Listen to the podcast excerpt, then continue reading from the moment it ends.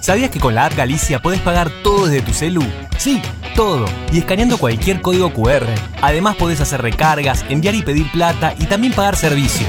Eso sí que es un buen servicio, ¿eh? Descargala y usala para lo que más te convenga. La app Galicia es tu billetera. Cartera de consumo solo para clientes habilitados en la app Galicia puede requerir conexión a internet o datos móviles a cargo del cliente. Somos PAE, líder global de energía. Ofrecemos productos y servicios a la industria y estaciones de servicio. Nuestra producción de petróleo y gas abastece al mercado local y al de exportación. Producimos combustibles de máxima calidad en la refinería más moderna de Sudamérica. Invertimos, innovamos, crecemos. Somos PAE, energía para la industria. Desde el día 1 estamos transformando y no paramos porque tenemos un plan seguir mejorando la calidad de vida de todos nosotros. La transformación no para. Buenos Aires Ciudad. Conoce más en buenosaires.gov.ar barra transformación. Naturgy informa. Ante la emergencia sanitaria, quédate en casa. Podés realizar todos los trámites online a través de nuestra oficina virtual ingresando a naturgy.com.ar o llamando a Fonogas al 0810 333 46 226. Mantenete informado en nuestras redes sociales, siguiéndonos en Facebook, Twitter e Instagram. Ante emergencias, comunícate con el 0800 888 1137. Al coronavirus le ganamos entre todos. Estudia actuación en Timbre 4. Niños, adolescentes, adultos. Dirección Claudio Tolcachir. Informes en www.timbre4.com.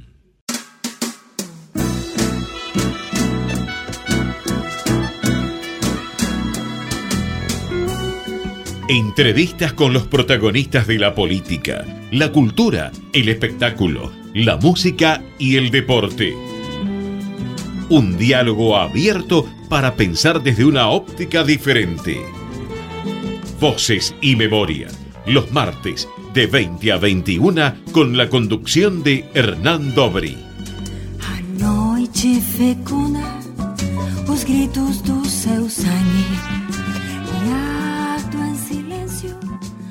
Buenas noches, bienvenidos a una nueva emisión de Voces y Memorias. Hoy nos acompaña un productor, representante y empresario teatral. Nació en la localidad italiana de Gaeta y a los cinco años emigró al país. Estuvo, estudió en la escuela comercial número uno de Villa Ballester. A los 13 años ingresó en el, colegio, el grupo Música Ligera de Ricordi. Se formó como productor y asistente de dirección junto a Luis Motura y a María Luz Regás en el Teatro Regina. Seis años después realizó su primera producción profesional en el Teatro Embassy. A principios de los 70 fundó los Café Concert El Gallo Cojo, La Gallina Embarazada y El Pollito Erótico, donde se presentaron e iniciaron grandes figuras del teatro argentino. En 1978 se hizo cargo de la dirección artística del Babuen Hotel. Durante tres años representó y produjo a Facundo Cabral. Luego Julio Boca lo convocó para que sea su representante. Y en 1994 se hizo cargo del Teatro Maipo, que terminó comprándolo en 2001. Al año siguiente, Lelutier lo convocó para que también sea su representante. En 2009 se hizo cargo del complejo Roxy Radio y durante su carrera ha, representado, ha presentado en Buenos Aires a numerosos artistas internacionales, a Liza Minnelli, al American Ballet Theater, a Shirley MacLaine, al Ballet Nacional de España, Sara Varas, Natalia Makarova, entre otros tantos. A lo largo de su carrera ha recibido numerosos premios, como el Conex de Platino como productor de la década, 2001-2010, eh, el Premio Hugo, el ACE, el Argentores. Fue declarado eh, personalidad destacada de la cultura por la legislatura de la ciudad de Buenos Aires y es embajador de la italianidad por su contribución al ámbito cultural. Hoy nos tomamos un café con Pascuale Cosimo Lino Patalano. Muchísimas gracias por estar hoy con nosotros. Bueno, me sacaste todo el prontuario. Más que café, un terma. Pero, y dijimos la mitad de las cosas, porque dejé el cambio. Si tengo que hablar de todos los espectáculos que has montado durante todos estos años, creo que no, nos tomamos la hora completa para enumerarlos. En el 78 me hice cargo del Bauen. Después del Bauen, armé con un socio el Teatro Bambalinas, que era el Chacabuco, donde estrenamos la ópera de Madandra. Después pasé al Hotel Libertador el de la calle Córdoba, que ahí hicimos Buenos Aires, la Reina del Plata, por el cumpleaños de, de Buenos Aires. Eh, bueno, cuántas cosas más. ¿Hablabas del Bambalinas recién? ¿Cómo? Que recién hablabas del Bambalinas. Y el Bambalinas fue casi, pues estuvo a punto de ser tu, último, tu última carrera como productor, ¿no? Porque tuviste dos meses bloqueado. yo creía que había sido lo último. Vos sabés que yo iba a escribir las tristes memorias de un ex exitoso empresario teatral o productor teatral. Pero viste que pensé que eso iba a durar, iba a durar, que duró muchísimo de por vida, porque mi socio, que yo además ahí había puesto todo lo que había ganado con Percival en el Nacional y en el Gran Splendid, mi socio que yo pensé que era multimillonario porque tenía un Mitsubishi y una Mercedes-Benz, todo era del banco. Entonces, bueno, un día voy y estaba cerrado con llave. Pero lo más gracioso fue que quedó brutal el teatro y es una lástima porque después se perdió. Por ejemplo, cuando paso, yo me compré un departamento en la calle eh, Tacuarí, perdón, Tacuarí, eh, sí, Tacuarí, y de mi habitación veo el techo del bambalinas para no volver a cometer esa gaf. Pero, viste, yo pensé que eso iba, había durado, pero fui a ver a María Luz Regás, mi madre artística, la que manejaba el Regina, la que eh, con motura trajeron a Olvi, eh, quien tema Virginia Woolf, que fue la revolución del teatro moderno, lo, primero de Anuil, eh, Motura le trajo a Tita Merelo Filomena Marturano, bueno, y en el Regina, ¿qué te puedo decir? Eh, eh, desde el primer concierto de Mercedes Sosa en teatro, Piazzolla en el teatro, eh, Sábato Falú y los Huancahuá en el escenario haciendo el romance de la muerte de la Valle, Leda Valladares, que era una, una genia, que en su momento eran Leda y María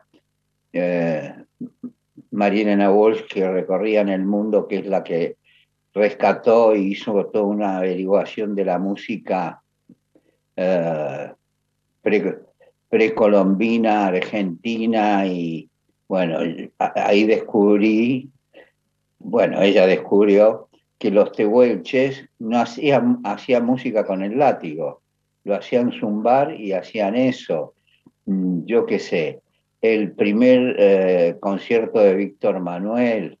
Eh, bueno, todo pasaba por el Regina, así que tuve una escuela superlativa, ¿no?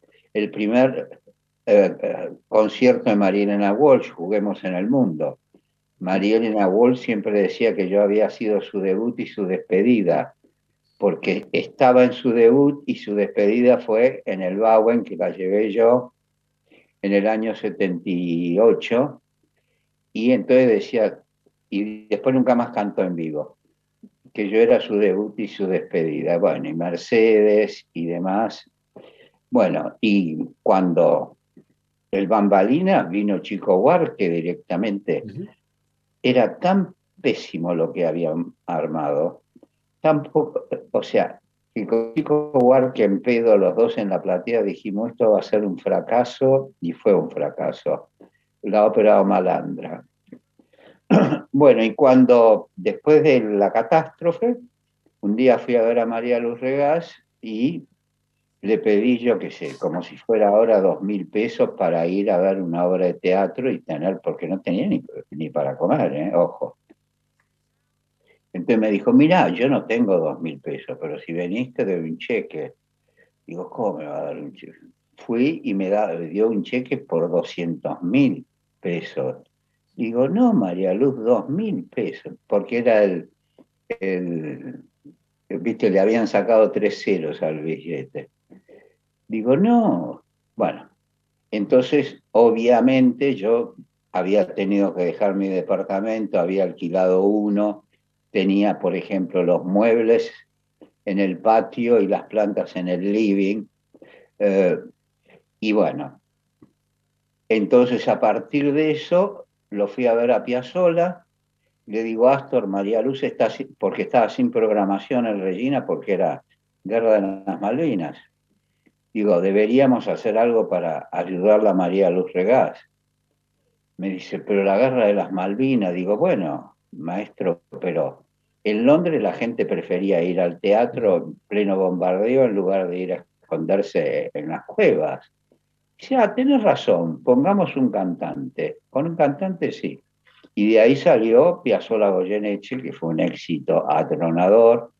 Y después de eso Armen Regina, que ya lo supáis, yo lo había tenido en la capilla, porque aparte tuve un lugar que se llamaba La Capilla antes del Bambalina. Eh, no, después, perdón. la capilla viene después de eh, el Regina. Bueno, y ahí eh, hicimos en inglés con Soriano y los Supay, y bueno, y de ahí, bueno, empezó a después abrir la capilla con Braseli, un periodista excepcional y persona, era una vieja capilla maronita abandonada en Suipacha y Córdoba, y bueno, ahí fue el debut, la despedida de Atahualpa, que fue la última vez que, que cantó en vivo y era muy divertido porque ahí estuvo el Adia, el Mono Villegas, eh, que era un, pianista y un personaje increíble. Y ahí apareció Facundo, era ya eh, fines del 83, y volvió la democracia y después, bueno, con Facundo después de ahí pasó al Regina, obviamente en enero, y de ahí, bueno, de ahí a obras, Luna Par, etcétera, etcétera, etcétera, hasta que apareció Julio Boca diciendo que quería que lo representara. Digo, mira, Julio, yo de danza mucho no entiendo. Entendía bastante porque yo había hecho en el Bambalina danza abierta, la primera danza abierta como teatro abierto. Y me dijo, le digo, lo que yo entiendo es de artistas populares. Y me dijo, yo lo que quiero es ser popular. Digo, bueno, probemos tres meses. Me dijo, no, probemos tres años. Y bueno, desde él tenía 18 años hasta que se retiró, eh, trabajamos juntos. O sea, dimos, yo no, no me preguntes cómo, dimos la vuelta al mundo Varias veces. 400 veces, llevamos el ballet a la calle, al Luna Park. Eh, él armó el ballet argentino, porque y eso nos impidió ser millonarios. Porque, ¿qué pasa? Si iba Julio solo, le pagaban 20 o 30 mil dólares. Pero si llevaba a una partner argentina a los teatros del mundo, él le tenía que pagar a la partner y el viaje. Y cuando armamos el ballet argentino, que además fue porque el Colón dos veces le armamos la gira y a último momento hicieron quilombo, no sé qué quilombo apareció. Le digo, Julio, el tercer año si suspendemos, no, no, no nos van a llamar nunca más en ningún lado. Y ahí armamos el ballet argentino, que obviamente aparte había que pagar a los bailarines, el viático y demás, pero bueno, no, no estamos arrepentidos de haber hecho eso bajo ningún punto de vista. Y ahora Julio cumplió un sueño. Vos sabés que íbamos a hacer una función arriba del rompehielos, el que se rompió, el... El Irizar. Ah, ¿Cómo? El Irizar. Claro. Íbamos a ir a la Antártida con el rompehielos y vamos a hacer en un galpón que tienen preparado y demás una función de Julio Boca y vamos a invitar a todas las bases que había que hay en la Antártida de distintos países, pero ahí se rompió y, y hace 20 días cumplió su sueño y se fue en un crucero a la Antártida. Estamos conversando con Lino Patalano. Y había una foto con un frío de cagarse y él y un amigo tirándose en, el, mar ahí. Bueno, él, ojo, Él salía de bailar en Luna Par, llegaba, yo tengo quinta en Moreno, llegaba a la quinta y en pleno invierno se tiraba en la pileta helada, pero ¿por qué? Porque eso le, le relajaba los músculos. Estamos conversando con Lino Patanano. Vamos a escuchar el primer tema que eligió para esta noche de Voces y Memorias, Sense Fine, en la voz de Ornella Banoni.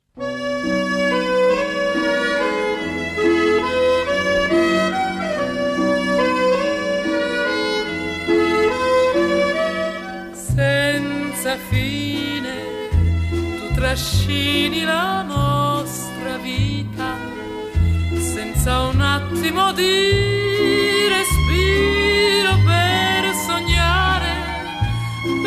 poter ricordare ciò che abbiamo già vissuto senza fine. Tu sei un attimo senza fine, non hai ieri, non hai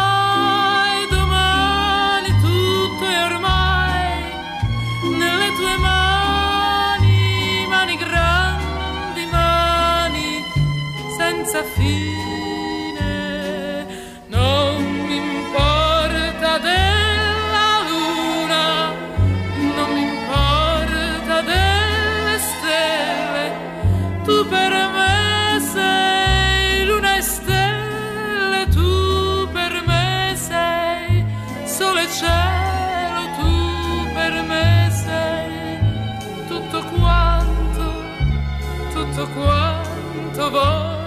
avere senza fine. Tu sei un attimo senza fine, non hai ieri, non hai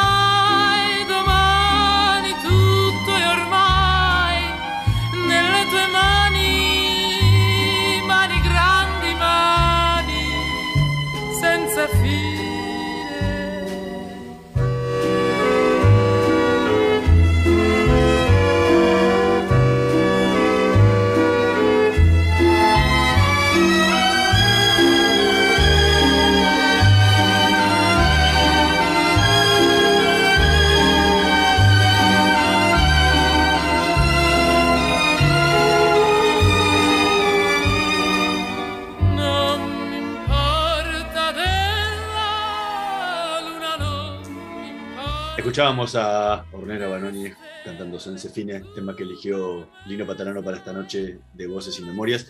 ¿Por qué este tema? Y Ornella Banoni fue, yo trabajaba en la editorial de música de Jacob Paul Sí. y eh, vino Ornella Banoni al Coliseo a hacer Rugantino con Nino Manfredi, un gran actor y demás, con una producción impresionante. Y ella fue la primera artista que yo fui a recibir a Ezeiza. Y el tema era, eh, a mí me encantaba, era ese el tema leitmotiv que a mí me motivó la primera vez. Y bueno, después no, después vino muchas veces más, hasta que la prohibieron los militares, porque dijo que Argentina era un infierno. Pero no, no es que Argentina era un infierno, era un infierno porque estaban rompiendo la 9 de julio, abriendo para el lado de Constitución y ella tenía que ir a Canal 13, a donde está ahora Canal 13, y no llegaba más. Entonces, Maco, esto es un infierno. Bueno, la acusaron de decir que Argentina era un infierno, la prohibieron no sé cuánto tiempo porque no pudo venir los militares. Antes contabas lo del teatro de bambalinas, pero eso te, te tuvo dos meses como paralizado, donde no podías hacer nada. No. ¿De dónde, de, de qué agarraste fuerzas para, para salir y volver a, re- a inventarte con todo lo que contaste después? No, la fuerza fue que la fui a ver a María Luz por dos mil pesos y me dio 200 mil pesos. Entonces yo, como tenía que, era mi madre, estábamos enojados, ¿eh? viste como la, la madre con el hijo. Entonces yo, en agradecimiento, armé lo de Piazzolla Goyeneche justo el 2 de abril del 82. Y entonces a partir de ahí, viste, con ella al lado era como Volver a la casa de los viejos, el regreso del hijo pródigo. Y de ahí empecé a ayudarla en la programación y esto y demás, y hice un montón de cosas y bueno, y después todo eso. Después hice un espectáculo que ahí que tenía el liceo, que se llamaba, esto fue en eh, enero del eh, enero del 73, que se llamaba Botas y Votos. Los tres comandantes en jefe eran tres travestis que tenían el culo y las tetas de, con globos inflados y se iban pinchando las tetas y los cosos. Yo qué sé, por ejemplo, la constitución argentina, la paraguaya y la boliviana, se drogaban las tres juntas y se ponían en joda, de joda, eh, hasta que finalmente terminaba el espectáculo con una, un helicóptero, el ruido de un helicóptero que llegaba y bajaba una especie de clown con una urna para votar. Bueno, anduvo mal, por suerte. Terminamos el, un domingo y, y al, el lunes fueron a clausurar el teatro y a llevarnos a todos presos los militares, aunque ya se avecinaban las elecciones, ¿no? ¿Cómo fue hacer, cómo, cómo, fue programar y, y, y, pensar un espacio de teatro y de, y de, espectáculos en una época como, como la militar, donde, donde tanta gente se, tantos actores se fueron a, no, al exilio y, y, se, y, se, podía hacer tan poco. ¿Cómo en esa época, cómo, cómo pensaste en esa época para, para no, seguir? En esa época venía de los 60, o sea, esto, yo abrí el gallo cojo y la gallina embarazada en el 70 uh -huh. y el pollito erótico en el 72 y quedó sin abrir la bataraza bataclana. Pero ¿qué pasa? En esa época se podía, en esa época iba Manrique, por ejemplo, a Nacha y Nacha le cantaba de qué se ríe, señor ministro, y, y no, no, la metían presa ni la mataban. Uh -huh. Después no, después fue muy grave, a punto tal que Marilina Rosa habíamos preparado, se tuvo que escapar por el techo del gallo cojo porque vinieron a matarla. Y ahí empezó la debacle y ya no había espectáculos porque los cafés con ser lo que eran era un adelanto de, eh, o sea, eran artistas que empezaban a darse a conocer, bueno, uno más famoso que el otro, yo qué sí. sé, Le Luthier, eh, Susana Rinaldi, Nacha, Ida, Gasalla, y cientos, ¿viste? Y ahí ya no había programación. Y ahí es cuando cerré los cafés con ser. Ahora, ¿cómo, cómo haces? ¿Cómo, cómo trabajas a la hora de, de pensar los, los diferentes espectáculos que, que, vas programando? Porque has pasado, de, pasado desde el teatro al musical, del musical a, a, no, al no stand-up. No, no los pienso. Siempre hice lo que se me cantó y uh -huh. lo que me gustó. Y así, bueno, a veces tuve que dar hasta la última gota de sangre, pero por lo general el promedio es bueno. Viste, yo qué sé, por ejemplo, ahora, Lelutier volvió a España después de la sí. pandemia, que fue maravilloso, terminan ahora el 24 en Palma de Mallorca. Eh, ¿Qué pasó? Lelutier tenía para estrenar el espectáculo nuevo en mayo del, no sé, 2000, ya 2001, más tropiezo de más tropiero, que finalmente se va a estrenar en enero del 23. Uh -huh. Mi abuela la loca con Norma Leandro, que se iba a estrenar en, coproducción con Compel en el Metropolitan, eh, ya estaba todo terminado para, para estrenar y no se pudo estrenar. Ahora Norma retomó los ensayos que hablamos, Norma, y dice, mira, yo no sé si lo voy a poder hacer. Bueno, hoy acaba de, acabo de ver el ensayo, por eso llegué tarde. Increíble, maravilloso. Bueno, Eh, después, en el Maipo Canfor Maguay, mi socia no pudo estrenar, no pudimos reestrenar eh, El Perro, eh, el triste incidente del perro a, medianoche. tuve que suspender la gira de Darín, que tenía todo agotado, que ahora arrancan con Andrea Pietra, escenas de la vida conyugal en España a fin de, de marzo. Eh, pero bueno, eh, es grave, pero ¿qué quieres que te diga? El- ¿Qué diga? Hay una frase tuya que decís que el teatro es ilusión, y si no tenés ilusión, dedicate a otra cosa. Tal ¿Qué es, eso que te, ge- qué es eso que te genera ilusión a vos?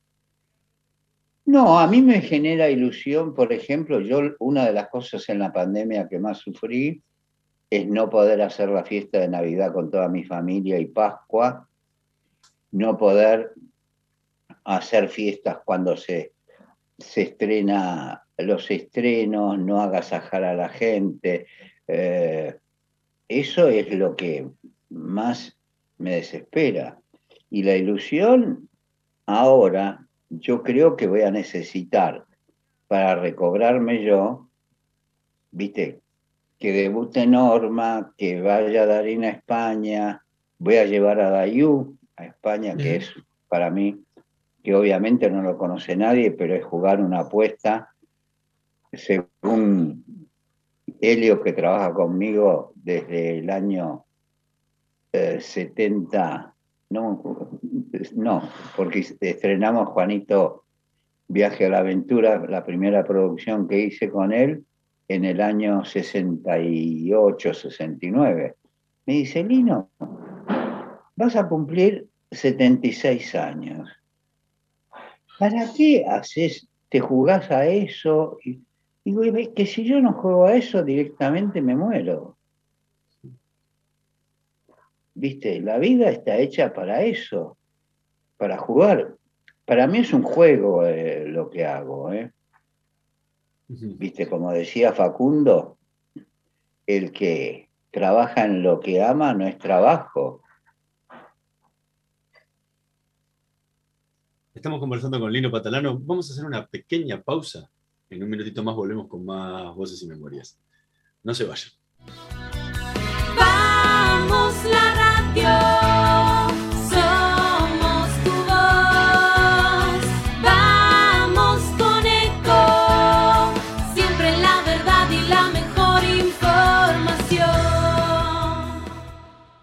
Estamos llenos de historias verticales. Gira tu celular. En Catamarca tenés algo distinto para contar. Gira, gira, no te pierdas de nada. Vení a contar una historia distinta.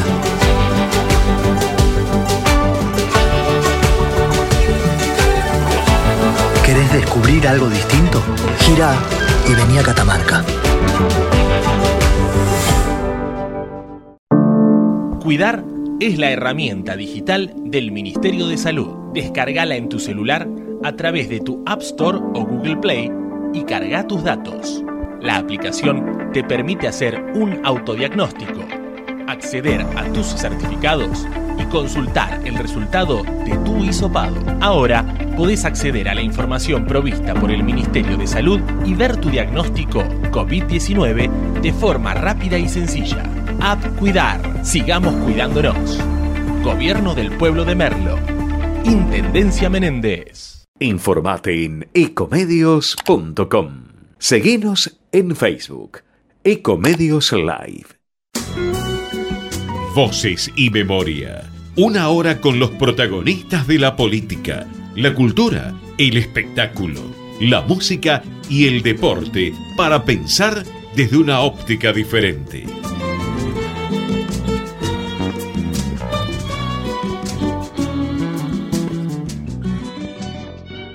Seguimos en Voces y Memorias conversando con Lino Patalano. Antes hablabas de, de las celebraciones, de lo que te gusta festejar con tus amigos y con tu gente querida. en un momento hiciste un, un cumpleaños tuyo y lo llevaste a todos a Italia y, y para que fueran a conocer tu, el, el pueblo donde vos habías nacido. ¿Qué te, pasó los la, 70. la- ¿Qué te pasó la primera vez que volviste al pueblo donde habías nacido? Bueno, yo la primera vez que volví, volví en el 75 con mi papá y mi mamá. Mi papá estaba muy enfermo y yo dije, si no lo llevo, era pleno Rodrigazo, ¿eh? no era fácil. Esto es gracias a Perciavale. Eh, o sea, que, que pude hacerlo. Perciavale llenaba el gallo cojo todas las funciones, maravilloso. Y bueno, y, nada, y pude hacer esto que en definitiva eh, era ir con mi mamá y mi papá donde nací fue maravilloso y más sabiendo que a mi hijo le quedaba muy poco tiempo de vida, ¿no? Y, y fue muy emocionante y recordaba muchas cosas. Por ejemplo, mi tía vivía en una casa, mi tía preferida, yo era su preferido, mi madrina, tenía una casa espectacular arriba del cerro y bajabas unas escaleras y bajé las escaleras como si hubiera sido todos los días y fui a la casa de mi abuela, donde estaba, viste, era como que, que lo conocía el lugar, que vivía ahí. Hizo que te había sido chiquito, porque a los cinco a los años. cinco, cinco años. Y bueno, y después, bueno, a los 70 no, a los 70 fue maravilloso porque volví con prácticamente toda mi familia, más amigos. Yo que sé, vino Julio Boca, La Casano, Marilina Ross, Sandra, eh, algunos españoles y demás, y fue, viste, escuchar el ADIA ya había cambiado de estado, escuchar en la playa de Gaeta con antorchas y fuegos artificiales honrar la vida, cantado a, en, a capela por Sandra y Marilina, fue, no sé, maravilloso y todo el paseo y demás. Y eso es lo único que te queda, Hernán. Recién hablabas de, de- de- de este, cuando llegaste a Buenos Aires, que tenías tenía cinco años. ¿Al principio te fue difícil adaptarte? Porque en algún momento en, primer, en primero inferior se, se te reían por el, por el acento que traías, obviamente el acento italiano que No. traías. En- No, no era el acento. En primero superior. Yo iba a colegio de monjas en Italia que enseñaban francés y algo de latín porque recreaban la misa, las procesiones y demás. Cuando me tocó empezar a, que te hacen pasar al frente a leer, traducía. Entonces me cagaban todo de risa y ya borré todos los idiomas, nunca más hasta que volví a lo de Jacob Paul, que empecé a lo de Jacob Paul, que era el representante del grupo Música Ligera, de la Ricordi, y ahí fui a la Dante Alighieri tres meses para recuperar el italiano. Ahora, a los 10 años agarrabas y ar- armabas obras de teatro con arpillera, le ponías a las latas, a las latas de, de aceite, le ponías velas para, para recrear las obras de ¿De teatro dónde compañía. todo? Digo, ¿Con qué soñaba ese chico de 10 años que estaba haciendo todo eso? Que estaba proyectando lo que iba a venir después, ¿no? Porque después Nada, soñaba, soñaba con hacer eso y hice un teatro de, y desde, o sea, primero nos cagábamos a gomerazos y a el Anus Oeste vivía en esa época. Y después, eh, entre gomerazo, piedrazo y pelea, hacíamos la fogata de San Pedro y San Pablo. Yo qué sé, una vez teníamos un poste que, que arrastramos no sé cuántas cuadras y lo pusimos en una zanja para que no lo robaran los del, los del barrio de al lado.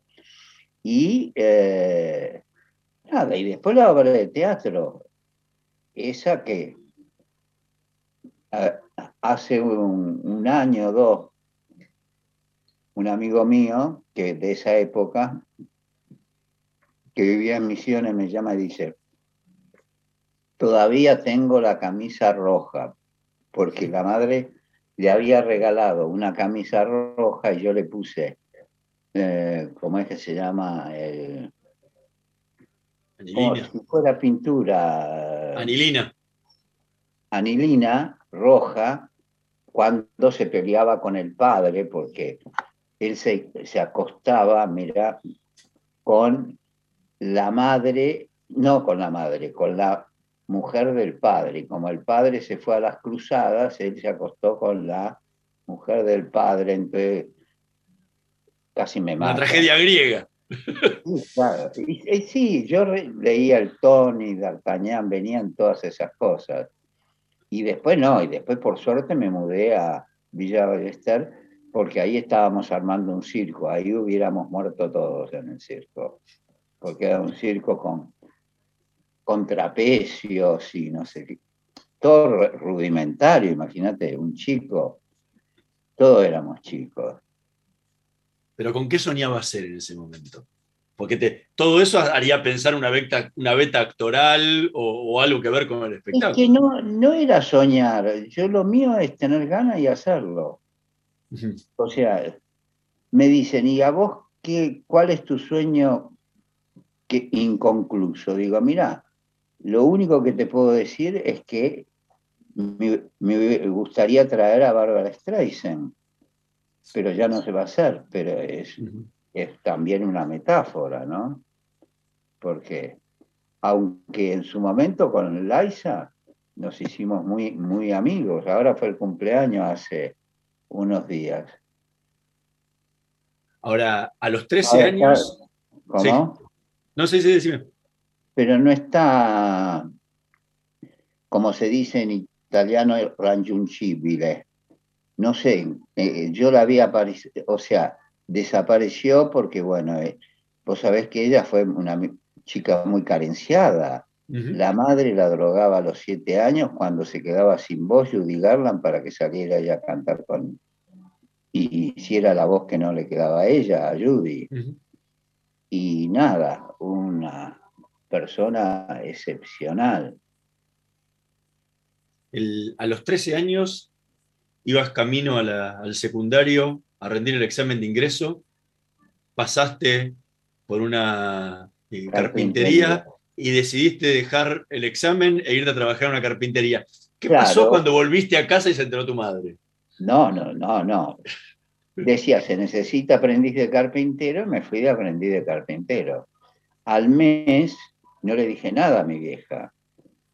Al- ¿Cómo te fue en el examen? "Mm, bien, no sé. Al mes le llevo el sueldo, me cagaron a chancletazo y ahí tuve que hacer la escuela, el comercial nocturno, que es una escuela técnica que me recibí de secretario comercial. Y me dijo, bueno, muy bien, pero tenés que estudiar, pero ya no, podía entrar en ningún colegio porque ya, viste, habían sido los, los exámenes de ingreso y demás, entonces me anoté en la escuela técnica.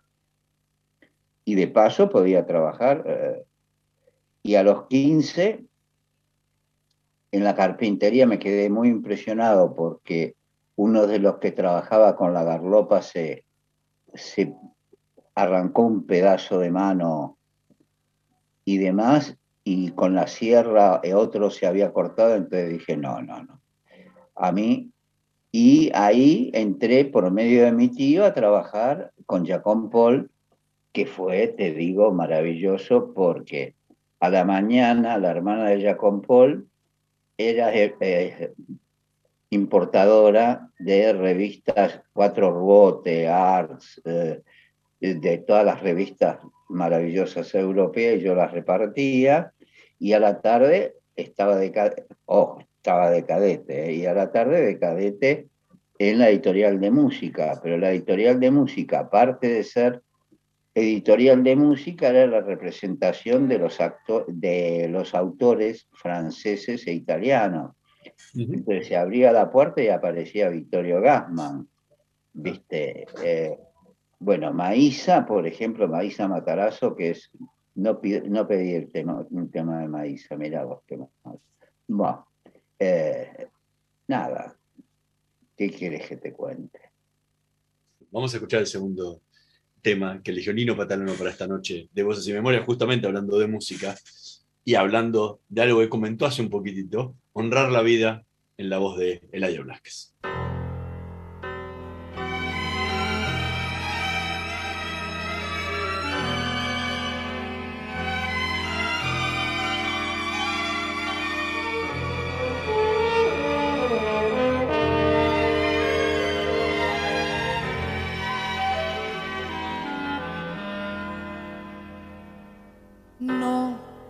Permanecer y transcurrir no es perdurar, no es existir, ni honrar la vida. Hay tantas maneras de no ser, tanta conciencia sin saber, adormecida. Merecer la vida no es callar y consentir tantas injusticias repetidas. Es una virtud, es dignidad y es la actitud de identidad más definida. Eso de durar y transcurrir no nos da derecho a presumir, porque no es lo mismo que vivir,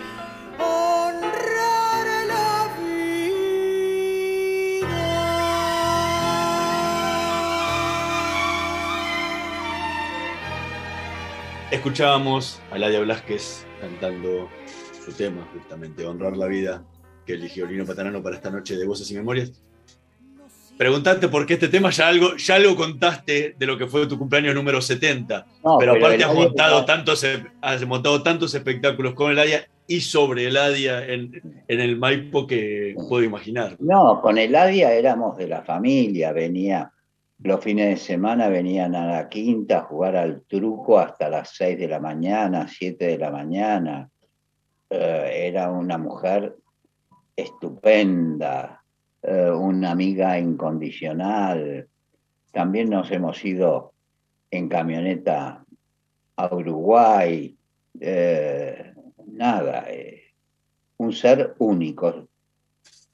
A mí me tocaron todos seres únicos, ¿eh? aunque dos o tres únicos, hasta me clavaron un cuchillo, pero no importa, eso lo dejamos para otra charla. El, ¿Pudiste hacerle a tu mamá la casa electrónica? ¿Cómo? ¿Pudiste ha- hacerle a tu mamá la casa eléctrica? No, pero, ah, bueno, yo le decía a mi mamá que le iba a hacer una casa eléctrica que apretaba un botón y se lavaban, caía agua y se, y, y se lavaba toda la casa, apretaba otro botón y se secaba y demás. Cuando reinauguré en el Maipo en el 94, mi mamá fue al baño y yo había puesto las canillas que, que eran, viste, que ponías las manos abajo y andabas. Dice, pero le dice a mi hermana, mi mamá, pero puede ser que este loco haya inventado de verdad las canillas que sale agua solo, solo sin hacer nada. Eso. ¿Tu mamá te retó cuando te fuiste a, a hacer una, a trabajar en la carpintería, eh, como contaste antes? ¿Qué sintió cuando te vio? ¿Qué te decía cuando te vio triunfar en el mundo del espectáculo? No, bueno, triunfar y no triunfar porque... Triunfar y era- fracasar, ¿no? Porque Claro, ella, por ejemplo, yo nunca me voy a olvidar, nosotros debutamos en La Gallina Embarazada con Eda Díaz, que era un éxito atronador con los Campanelli, y después ella se fue a Mar del Plata con los Campanelli a hacer una película y a trabajar. Y ahí nosotros casi quebramos, porque no habíamos recuperado la inversión. La gallina estaba en libertad entre Santa Fe y Charcas. Y un día aparece mi mamá con un trajecito y me dice, toma, ¿qué mamá? No, con papá decidimos hipotecar la casa para que pagues lo que debes. ¿Y eh, eso cómo lo pagas? Y otra, y otra vez también te, te dio las monedas de oro que había dejado tu papá para, para ayudarte. Sí, eso ya fue después de la catástrofe. Pero nada, y bueno, pero yo también, los, por suerte, los pude llevar a Europa, después llevé a mis hermanas, a mis hermanas con los maridos. Eh, realmente, viste, tengo una familia espectacular, o sea, única. Somos Vos imaginate que en Navidad me caían las lágrimas porque donde éramos siempre 40, 50, éramos 12. Entonces le digo a mi hermana, nace el niño Jesús y es, y es, y es esta, porque tres en una mesa. Dice, no, pero está la Virgen María, San José, los pastores, las ovejas, así que no es, no somos 13, somos un montón. ¿Qué sentiste el día que, que fuiste al teatro, al Teatro San Martín y viste el rinoceronte de Ionesco? me volví loco, no podía creer. No podía creer eso y después, cuando se estrena eh, eh, Rey León, veo que por la platea entran unos rinocerontes y Motura, te estoy hablando años 65, 66, así entra por la platea dos rinocerontes como los que, los que usa Disney en Rey León. Una cosa increíble. Y bueno, y después el lugar, no existía en el mundo un lugar. Y a punto tal que como yo también seguía haciendo cosas de carpintero, las mesas que tenía el San Martín en los halls era con espe- madera y espejo arriba. Y bueno, obviamente todavía están las mesas con los espejos arriba que hice yo. Se las regalé a mi mamá, ahora las tiene una de mis sobrinas, no sé. ¿Qué sentís cuando, cuando ves que se estrena a que ellos, esos proyectos que tenés en la cabeza? Porque has tenido muchísimos proyectos, pero a la hora de, ok, se estrena el show, ¿qué te pasa a vos por adentro? No, me pasa eh, una felicidad infinita por haberlo hecho, independientemente de cómo funcione. O sea, para mí un espectáculo que si funciona mal de público y a mí me pone contento, para mí es un éxito. Eh, y punto, no tengo término medio. Yo qué sé, cuando con Marán reacondicionamos el centro de arte, yo qué necesidad tenía, viste, pero me encantaba. Gastamos una fortuna. O sea, el dueño, un señor excepcional, Repum, ahora te digo, lo está manejando su hijo, que lo está haciendo muy bien. Viste, Repum puso todo, o sea, puso todo el dinero para refaccionar. Después, obviamente, de la recaudación yo no retiraba utilidades porque lo gastábamos todo en, poner en condiciones el, el teatro. Pero era, fue, fue maravilloso. ¿En dónde te sentís más, más cómodo? ¿Como productor? ¿Como representante o como empresario teatral? ¿Cómo? ¿En qué, ¿En qué lugar te sentís más cómodo? ¿Como productor? ¿Como representante eh, de, de artistas? ¿O como empresario teatral? Como productor. ¿Por qué? Porque el productor es el que genera los proyectos, los lleva adelante. El empresario es el que maneja más que nada la parte comercial. Y el representante de artista, yo de Facundo Cabral no fui representante, fui socio, y de Julio Boca tampoco fui representante, fui socio. Me explico, no, no, no es que yo era el representante. Y con Luthier no soy sí. representante, soy socio. Claro. ¿Y por qué decidís esa modalidad? ¿Cómo? ¿Por qué decidiste esa modalidad? De asociarte y no representarlo. Y porque representar es, viste, cobrar un porcentaje y, y vendérselo a alguien. Yo soy productor, viste. ¿Tiene que ver algo el jugarse con el riesgo en eso?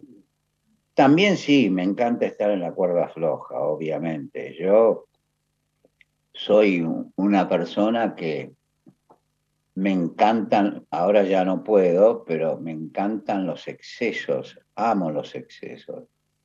No es una copa de Fernet, son 20 copas de Fernet. Eh, y bueno, y ahí para arriba y para abajo, no te voy a... Te tocó, te tocó vivir toda una época de, de la calle Corrientes, de Corrientes y Esmeralda, que era de- del gran esplendor de todos los teatros, del movimiento en la valle, el de los cines.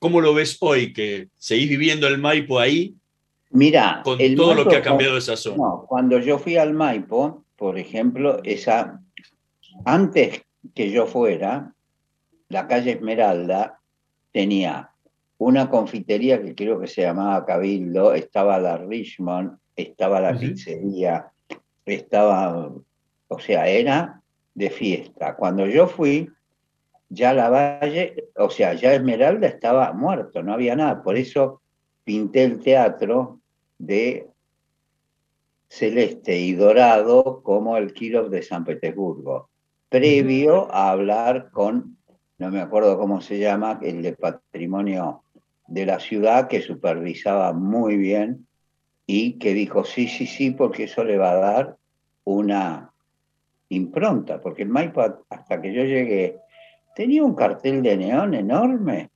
espantoso, y, y el frente no se veía. Y bueno, y ahora te digo, la valle era un millón de personas y nadie robaba y no, no pasaba. Y bueno, pero ahora últimamente, gracias a lo que hicieron en Corrientes, de esa senda peatonal, que los ómnibus y demás, si vas de vuelta, la calle Corrientes es como que después alrededor es todo Sodoma y Gomorra, o sea, pero la calle Corrientes, los días de función es una fiesta. Los, los locales, viste, las pizzerías y demás, las pusieron, las ayornaron, nada, es, es, es muy lindo ver el resurgimiento con la esperanza de que resurja lo otro. Lino Patanano, muchísimas gracias por habernos por acompañado en esta noche de. Voces y Memoria. Fue, Ahora fue realmente un placer. ¿De dónde sacaste toda esa información? ¿Tú me la? Bueno, este, estuvimos estudiando un poco. Nosotros nos vamos a reencontrar la, la próxima semana en la operación técnica Javier Martínez y Gerardo Subirana. Nos vemos la próxima semana. ¿Sabías que con la app Galicia puedes pagar todo desde tu celu? Sí, todo. Y escaneando cualquier código QR. Además podés hacer recargas, enviar y pedir plata y también pagar servicios. Eso sí que es un buen servicio, ¿eh? Descargala y usala para lo que más te convenga. La app Galicia es tu billetera. Cartera de consumo solo para clientes habilitados en la app Galicia puede requerir conexión a internet o datos móviles a cargo del cliente. Somos PAE, líder global de energía. Ofrecemos productos y servicios a la industria y estaciones de servicio. Nuestra producción de petróleo y gas abastece al mercado local y al de exportación. Producimos combustibles de máxima calidad en la refinería más moderna de Sudamérica. Invertimos, innovamos, crecemos. Somos PAE, energía para la industria. Desde el día 1 estamos transformando y no paramos, porque tenemos un plan, seguir mejorando la calidad de vida de todos nosotros. La transformación no para.